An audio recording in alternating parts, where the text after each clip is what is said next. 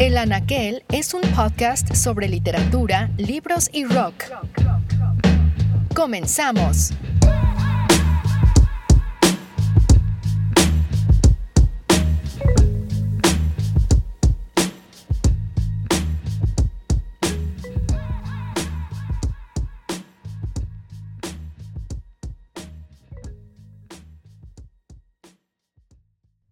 Benjamín Labatut posee uno de esos perfiles sui generis. Nació en Rotterdam, Holanda, creció en La Haya, en Buenos Aires y en Lima, y ahora vive en Santiago de Chile. De sus primeros años en la escritura, el autor cuenta en una entrevista que vivió por un tiempo como un ermitaño, y que muchas veces escribe primero en inglés que en castellano. Labatut cuenta. Pasé más tiempo soñando que despierto. Aprendí a meditar, conocí otra parte de mi cerebro, dice en una entrevista que por cierto es interesantísima y pueden encontrar en internet. Vemos en ella un labatut casi vagabundo, avanzando bajo el sol de Miraflores, escoltado por un ejército de perros callejeros. En otra entrevista, Labatut confiesa una serie de experiencias físicas y metafísicas que buscaban, de cierta forma, alejarlo del yo y dar paso con eso a otra cosa, otra cosa que se transformará en literatura.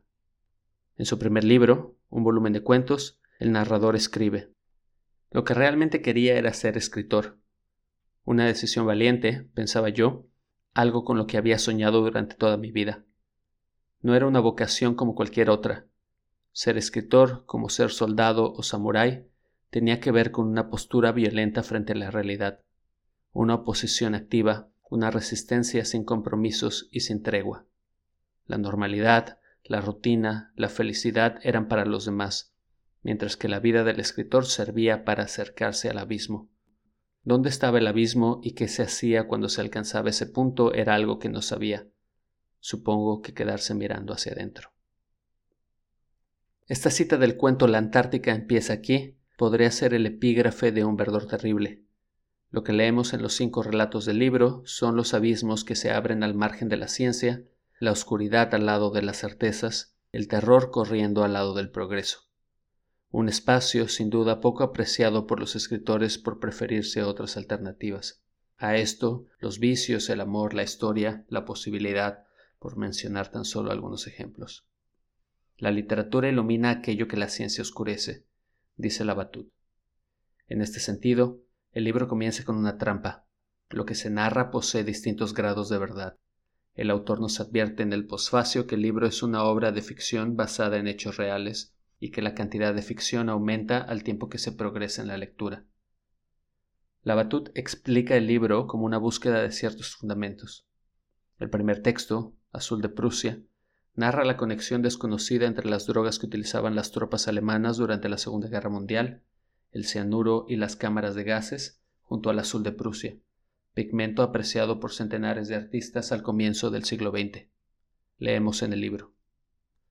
Décadas antes, un antecesor del veneno utilizado por los nazis en sus campos de la muerte, el ciclón A, había sido rociado como pesticida sobre las naranjas del estado de California y empleado para despiojar trenes en los que decenas de miles de inmigrantes mexicanos se escondieron al entrar a los Estados Unidos. La madera de los vagones quedaba teñida de un hermoso color azulado, el mismo que pueden verse hasta el día de hoy en algunos de los ladrillos de Auschwitz. Ambos remiten al verdadero origen del cianuro, derivado en 1782 del primer pigmento sintético moderno, el azul de Prusia. Páginas después, el texto continúa. Uno de los componentes del elixir de Dippel fue lo que acabó produciendo el azul que adornaría no solo la noche estrellada de Van Gogh y la gran ola de Kanagawa de Okusai, sino también los uniformes de la infantería del ejército prusiano, como hubiera algo en la estructura química del color que invocara la violencia, una sombra, una mácula esencial heredada de los experimentos del alquimista, quien despedazó animales vivos y ensambló sus partes en horribles quimeras que intentó reanimar con electricidad monstruos que inspiraron a Mary Shelley a escribir su obra maestra, Frankenstein o el moderno Prometeo, en cuyas páginas advirtió sobre el avance ciego de la ciencia, la más peligrosa de todas las artes humanas.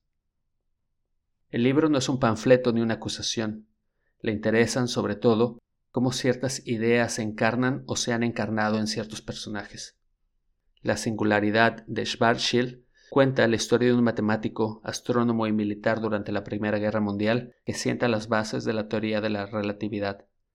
El texto es una oda a la curiosidad, la maravilla y el asombro en medio de un cuerpo llagado y decadente. Yo escribo, sí, muy orientado por, por ideas, pero en el Verdor, por ejemplo, a mí lo que me fascinó de Karl Schwarzschild, que fue el primero en resolver las ecuaciones de Einstein, no es solo la ciencia, es que lo hizo con el cuerpo cubierto de pústulas, de llagas, de heridas, que lo hizo peleando en el frente, que lo hizo metido en la bruma de la guerra, ¿no? Y, que le escribe una carta completamente insólita, que, la desconexión que hay entre la mente que trata de, vivir eh, por sobre esas cosas, mientras que tiene que calcular la trayectoria que, tiene que tomar la bala, ¿no? Entonces, la literatura un poco es, es, eso, es como uno dispara, uno dispara hacia, ese vacío, sin, sin poder ponerlo nunca en palabra. Ahora, a mí me tironea muy fuerte, digamos. O sea, son, mi cabeza siempre se va hacia allá.